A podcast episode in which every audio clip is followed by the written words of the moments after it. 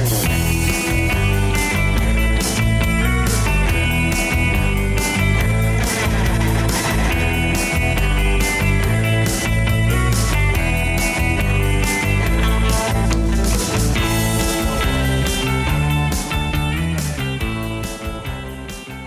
是，好了，我就我完全没有资格去说什么面试啊，然后或者是入职，因为自始至终我都是在做这个，而且过得一帆风顺啊。我也没有觉得我有资格，但是那基本哈，因为前一阵子不是疫情嘛，哦，那你去面试，你你虽然没有说工作面试，但你也有大学的面试吧？他搞不好是什么职考之类的啊、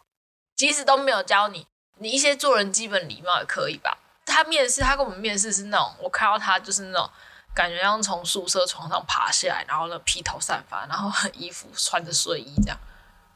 连眼屎都没有清干净的那种，然后跟你面试、欸，就是你可以不用穿的什么正式的，什么都不用啊，但至少你至少看起来干干净吧？你看起来就是像从床上爬下来的人哎、然后那个时候，因为他们那个时候面试的时候，他们不是台湾人，他们是马来西亚马来西亚还是新加坡人，忘记了。反正我们就想说算了，可能外国人就这样吧。然后可是没有，后来台湾人也这样。而且我都会想说，我高我大学的时候有，或是刚出社会的时候有这么天真吗？反正面试下来之后，我就跟我朋友，我就跟我同事说，难怪那么多人被骗去柬埔寨，就是他们就明明就是才刚出社会，我就觉得他们一定没被修理过，薪水哦就是很敢开，他们要的职位都是设计师。我们公司面试是我们要看你线上操作，哦，但是问题就是一堆人就是你知道那个一条线都画不出来，那然后还给你超有自信，说他要当设计师，而且不乏名校出来的，就是那个设计学院排在很前面的那些师校。然后我们就想说怎么会这样？啊，然后我跟我同事，我们两个探讨出来的结论就是，不知道是不是因为疫情的关系，都在家里上课，所以老师在教，他们也没在听，就这样毕业了。哦，但是如果是这样的话，你专业技能不行就算了，但怎么会连态度都？他们自己应该也是可能出去吃个饭，有人对你这样的态度，你也会想要投诉那个服务生吧？因为其实主要面试都不是我，都是我同事面试完都跟我讲，他刚刚又遇到什么奇葩什么之类。他跟我说有个女生，她就是完全没有设计经验，他只是因为是设计相关科系毕业的，所以就找他，然后想要，他就自己主动应征的、哦，然后他就找他来，然后那个女生很年轻，大概就是大学刚毕业一两年吧，但是他就说，嗯，我有几个问题想要问你什么的，反正就很像变成是那个女生面试者在面试要面试的人，就是应该是我们公司要面试他，只是变得很像他才是要来面试我们的人。但是我同事自始至终就只问他一个问题：你有收到题目吗？啊，他就不回答这个问题，然后就开始自顾自的讲自己的。然后我同事就最后就受不了，我同事就觉得有点，因为我同事我同事自己也觉得说，这个人可能就算真的来当我们同事，我们也可以跟他处不好之类的吧。然后我同事就超直接回他一句说：“嗯，你今天还有要面试吗？”然后他就说：“嗯，我觉得好像不太适合我哎什么。”然后我同事就直接没有等他说：“好，谢谢，拜拜，直接关掉。”现在很多人很奇怪哎，然后就我们就会开始一直在反思，到底是我们奇怪，还是还是人家奇怪？没有，因为如果是那个年龄层或者是那个族群是长这个模样，那我就会很好奇他们私底下是怎么互动。因为你说如果都是这种啊呀，yo man piece of shit 这种，啊，可是这是跟朋友啊，对，但那就是我会好奇的是，那他你刚刚说的、啊，比如说对店员，然后比如说是对前辈、对老师，我当然先撇除那个什么长幼有序、尊尊卑这个问题嘛。就是我们的理解是，就是你今天想要找工作，我们也没有说对你不礼貌，但是就是给我们的感觉就是很像那种就是我爸叫我出来找工作的那种感觉，我没有找我也没关系，几乎现在的小朋友都这样哎、对啊就是他们给我们的太感觉都是这样。哇，我们就是比较穷嘛，就是？出来工作啊，不然怎么办？没有，因为今天会想邀妮塔来，哦，叫妮塔好奇怪啊！会想要妮塔来是觉得说，哎、我自己是陶工科出身，然后一届里面有一两百个人都是从这个科系里面出来的，但后来好像真正从事陶艺工作的人是蛮少的，很多都还是会变成是一般的设计公司或者是产品设计，甚至不是做本行，就做其他行业的都很多。那我就蛮好奇是这些朋友、这些学长姐、这些学弟妹们到底跑去做什么了？刚好遇到了一个算相关行业的，我的我的这份工作其实也是因为考工科的关系才得到这一份工作。所以陶工科还是有 buff 嘛？因为我们这间公司主要就是做一些陶瓷类的家居产品。反正那时候他们在找人的时候，就是刚好看到说，哦，我有陶工科的资历，然后可能会对陶艺比较了解，可能对呃，比如说土的属性啊，或者是一些加工制成什么的，可能会有一点比较理解一点。那他们就觉得，哦，我应该可以做这份工作。应该确实会比较理解吧？就是可能比如说，我们会知道说那个陶瓷的底部不能上釉这件事啊。OK OK OK，对对对，是是是，但如果可能没有学过陶瓷的人，就会觉得说啊，我底部就是要上色啊这一类的。那他们不会想到说会粘在窑里面。那、你做这个做多久了？一年应该有一年半了吧？你是从越南回来之后就在做这个？哦，我越南回来之后，其实耍废了大概快半年有要吧。我从中国回来也耍废半年了。哎、其实我觉得你是算是很酷的，我的上一份工作跟陶瓷完全没有关系。我觉得那又没 有关系。你是莫名其妙，你就好像那时候也是也是有去中国嘛，对啊，然后也有去越南，还哪里有？你给我的第一印象是比较可能偏保守一点。然后那时候我想说，我靠，你要去越南，你要去中国，我想说哦，你也是蛮敢的。就是在节目上可以可以批评可以可以台湾老板是吗？反正反正 不会有人听得到，反正就是台湾老板就怪老板啦。这节目没什么人在听。就是设计相关科系的学生要去找设计相关工作，就其实他们就是都会跟你说，哦，我想要找有经验的啊，然后或者是你可以不用有经验，但是他薪水就真的是给你开，就是你面试完之后会哇哦的那种，每次面试完你都会觉得，我可能去应征便利商店的正职好了。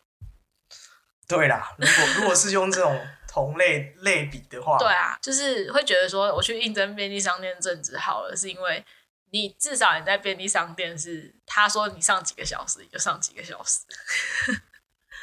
对设计，我我我觉得嗯，那个 CP 值很低。，CP 值不高对，可能就是刚好遇到就是前公司的老板，他就想要找一些那种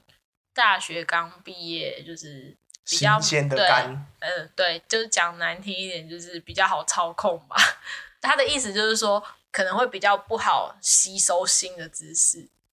他给你一些新的东西，你会比较好吸收。但他可能没有遇到现在的大学生吧？毕竟我大学毕业也一段时间了嘛，对，很快耶！四五年有了吧。我前阵子回高中，才突然间惊觉，我跟这些青春的霸退已经差了十岁了。突然间觉得，原来我也默默变成我那时候觉得的老人的这种感觉，其实蛮有感触的。然后你会突然间觉得，哇，怎么就就就这样了？好像以前都会觉得长大，然后毕业，看似很光明的一个前景，然后前景哇明亮哇财富自由哇，我想干嘛就干嘛，才不是。现在离财富自由，可能不知道这辈子有没有达成。我觉得现在长大之后，你就会有一种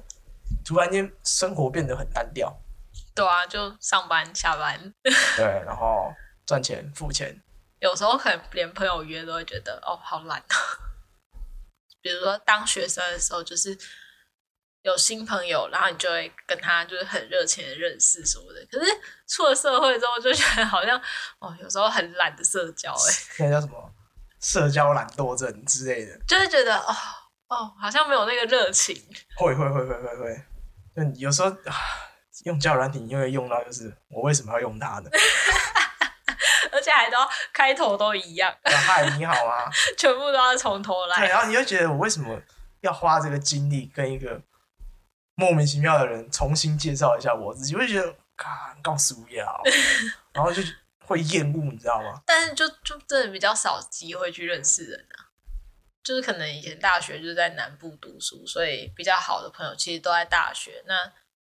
台北跟高雄，就是大家其实虽然很方便，但是大家也可能就没有那么多时间，而且加上很多朋友他们大学毕业了之后都是去那种类似工作室的地方工作，所以他们的几乎都是排班。那如果排班的话，假日的时候他们要上班，然后平日变我要上班，所以其实大家也不太好约。但是我回来台湾，确实是对于薪水就真的是还蛮有感的啦。可是你那时候在呃海外，我想海外好了，海外工作的时候，薪水是真的比较高吧？如果我比起其他行业的话，就是其他类别在海外外派的人的话，哦薪水可能没有那么高。但是如果跟我自己的同年纪的同学或者是学长姐、学弟妹，就反正年纪没有差太多的，我确实是好蛮多的。但是要说到多好也，也就是也没有啦，也没有到年薪百万这么多啦。然后我们到底是怎么认识的啊、就是有一天你就突然的出现在我们打工的地方，好，对，那我真的不知道你是怎么来打工的，首先要先坦诚，我是为了去追学姐的。不是另外一个学姐，对，另外一个学姐，对，然后那时候是透过就这里认识，他就说有什么打工机会什么什么，干好去去去，哦，而且而且因为那个时候就是薪水还算蛮蛮好的，一百二吧，好像我记得呃，没有，我记得你们，我记得你还跟我抱怨说，你有跟我抱怨说什么，你们的薪水比我们还要低，那个老板偷砍价，有吗？就我记得他好像比我们少了时薪，好像少了十块吧，看十块而已，一天也不过一百块而已，就那个时候啊，还？是学生的时候啊，等一下有吗？我记得好像有这次，然后你们还超不爽。我完全没有这件事的印象。就我我的印象中有这件事，就是你们还在抱怨说薪水被老板偷砍，好啦，我觉得如果以我那个都是去那种没有人的地方，而且以10块我可那个以。那个时候就是我们是学生、高中生，就觉得就时薪啊少十块，就是还蛮多的吧。可能因为我都是去那个没有人顾的地方，然后 那也是后来啊，一开始也都在那个，整天在玩手机啊。一开始也都在老街里面啊，可是老街有的时候真的没什么人呢、就是假日真的那个时候开始就感觉没有什么人了。啊、可是我我们一开始去的时候，真的是假日真的很忙哎、忙到就是你结束之后，你腰抬不起来，挺不起来，很痛。我只记得那每次都会订那个什么时尚便当哦，对每天都只有五十块时干尚便当每天都只，有五十块 每天度，哦，每天都是五十块时尚便当，看来看去算了，没什么差，都一样，永远。都只有永远都只有鸡腿跟排骨可以选，我说啊你要吃哪个？随便随便都可以啊，反正没有时间吃啊。就是那只鸡腿有啃掉，排骨有啃掉就就好了。我还记得我都会去那个喝那个仙草不是啊，爱玉，啊，对对对对对对对对对对对，然后都去买，都会去买爱玉。哇，我这样子讲言论正不正确？然但是我会帮你言论审查。对于我来说，我会觉得有一些设计公司对于社会新鲜人，就是设计系毕业的新鲜人来说，就会有一点像外劳来台湾打工的那种感觉，就觉得我给你这些就够了啦，但你要做更多。哎、那这样我有另外一个反思是，我们刚刚前面有讲到现在的呃年轻学生们出来求职的态度，呃堪忧。那会不会他们就是看到了这个部分，就觉得那你既然只拿得出这样的香蕉，我就当只猴子吧？是没错啦，但是他们就觉得他们是怎么比较高等的猴子嘛，就觉得你那个香蕉就是也不够他，就是他们把自己想的太好了吧？但我以前也是确实把自己想的很好啊。但就像我讲的、啊，你要把你自己想的很好，但是至少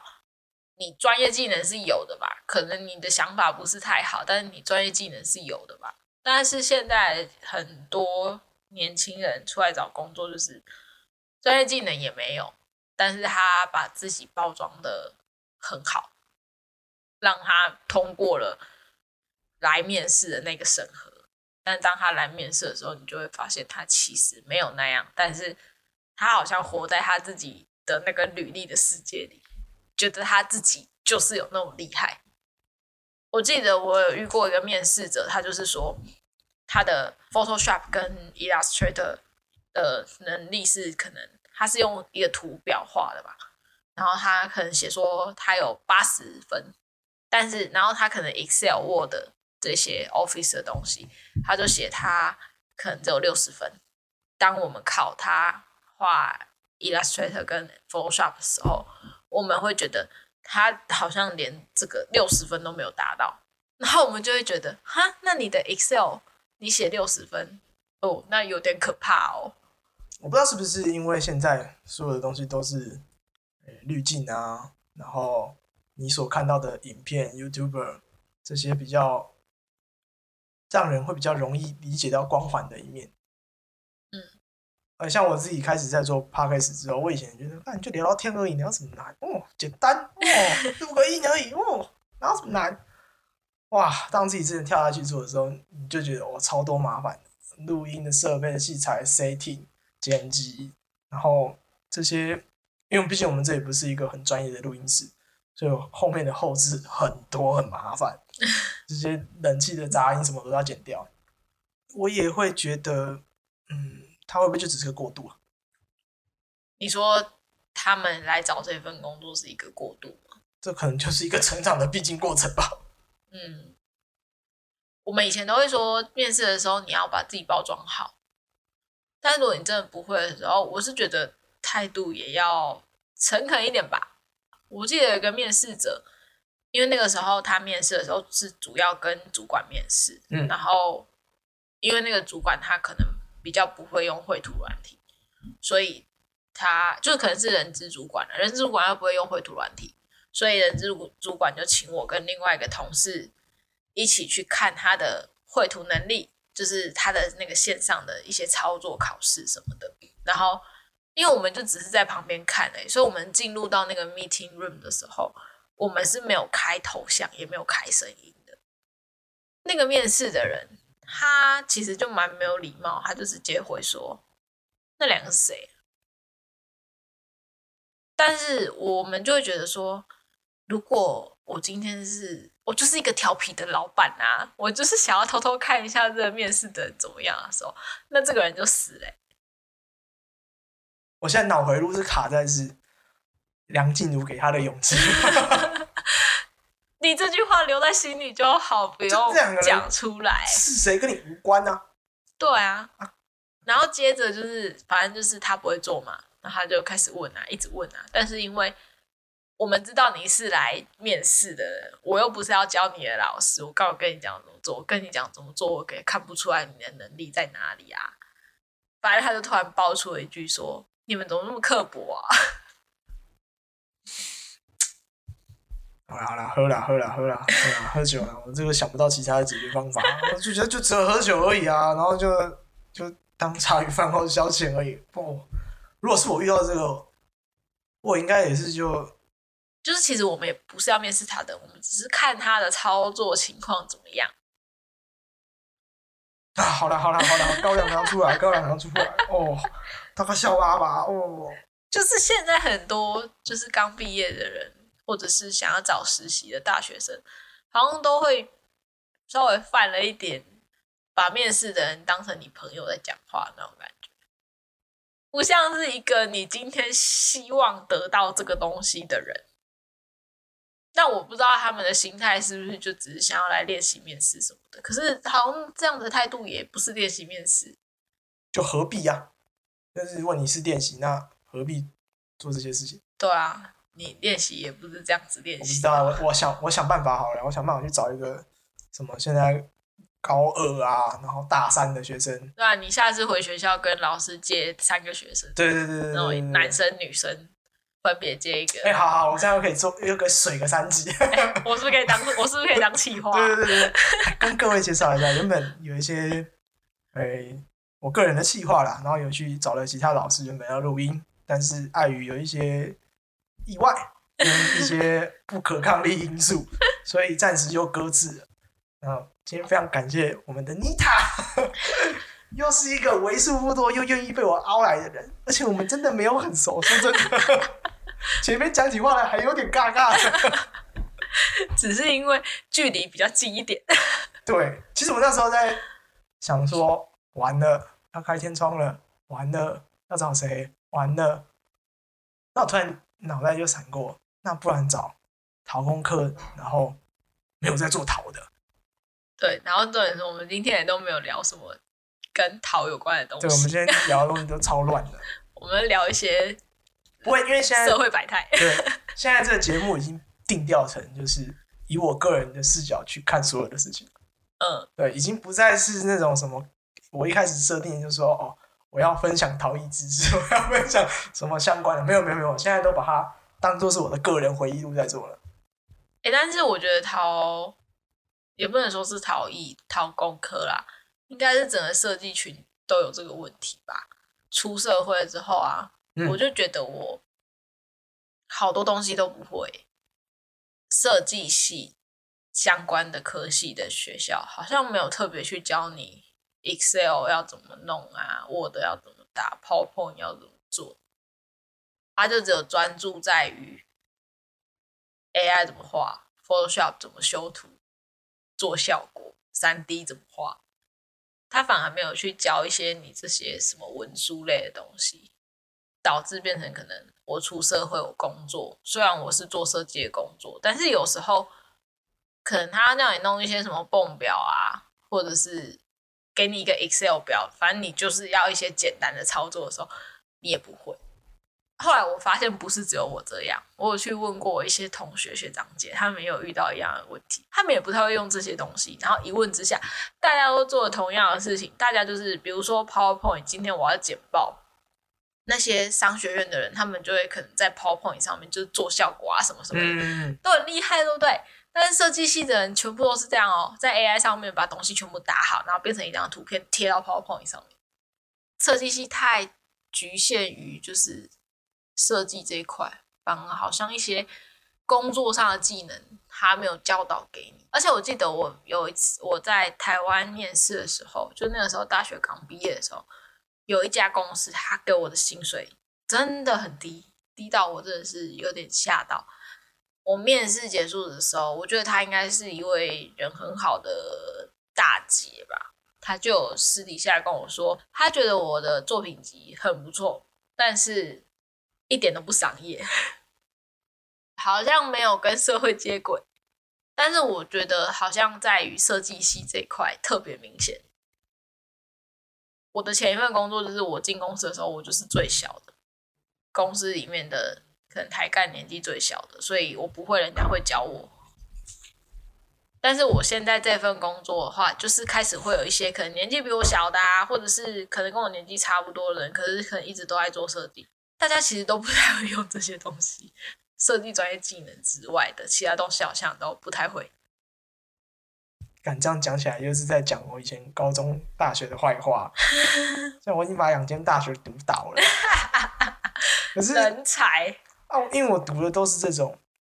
不要说什么，我高中的时候就是一个没有很认真读书、偏走偏锋的人，然后到了大学就把那种读那种烂学校，把大学读倒了。相对而言，它就不是一个很正规教育，我觉得啦。如果以同样标准去看的时候，我受到的教育模式，坦白讲，现在回头看超有用的。因为你一直都在这个行业吧？对，而且很多的事情好像有点是你要说个性使然嘛。我记得我们家也没有特别要教过什么，你要跟人家怎么应进退干嘛的，用泰语话一个把血就喝了。嗯，呃，人家在干嘛，你大概就知道。哦，好，但我发现，就是像你们这种，就是自己开工作室啊，或者是在工作室工作的人，就真的没有我们这种困扰。很单纯啊。就是你们就是很单纯的在做你们做做陶啊，做精工啊，当精工老师啊，就是这样，你不用去处理一些什么什么客户的客数啊什么的，这都不用。其实那是因为我现在有经销商，所以我可以不用考虑这些问题。如果我是自己经营的话，那势必一定会有这些问题。你只能自己做好很严格的品管嗯，啊，因为其实有些东西我们会定义成瑕疵，可是它确实就只是一个很无关紧要，或者是它不影响使用。可是，在我们的眼里，我觉得那个都会衍生出后续的很多麻烦，所以我都会统一不出货。所以你就会看到桌上会有这么多东西，就是会有这种原因。那其实很多都可以用，很多也没什么问题，可是就是小毛病，你就很不想要，就为了多赚那一点钱，然后去承担这些麻烦吧。那如果这些应该是可以，比如说一些小毛病，是说他可能突然长得跟他二十个兄弟姐妹有一点不一样。那个倒不是问题，那个还不是问题哦哎那不是问题那个没有问题，呃是可能有时候底会裂一个小 S，哦那个真的不行哎，可是没有裂穿啊。就不会有人想要买裂掉的东西、啊。对，这就很麻烦啊。所以这些东西，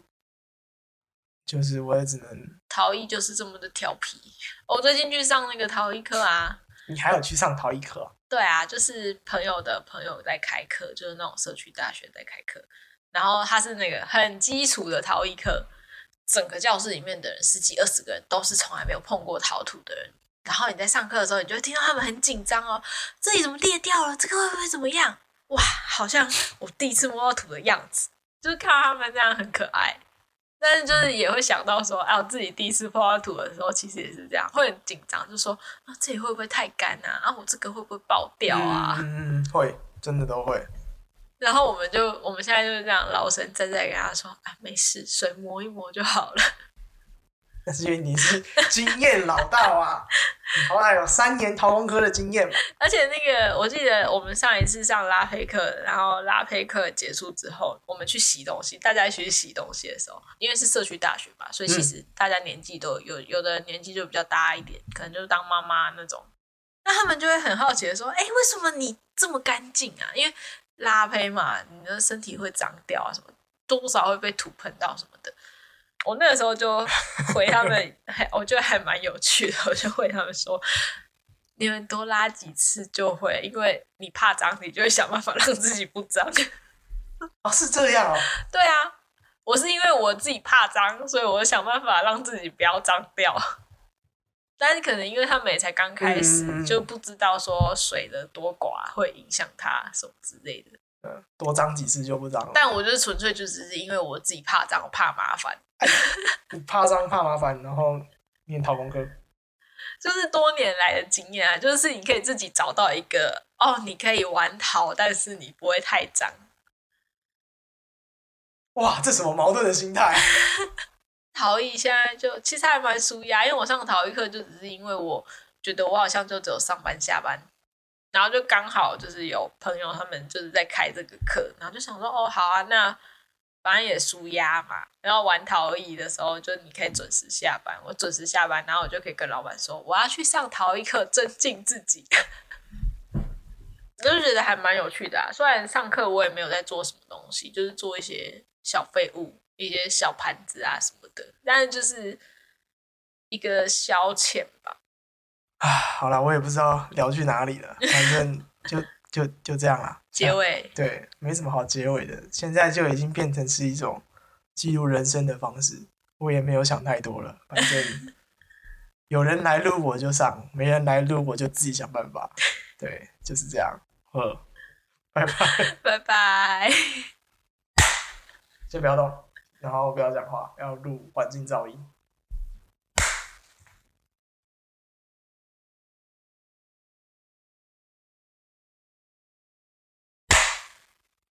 所以你就会这样空一段时间。对，录环境噪音，要用这个做基底，然后把其他的噪音剪掉。哦，好酷哦！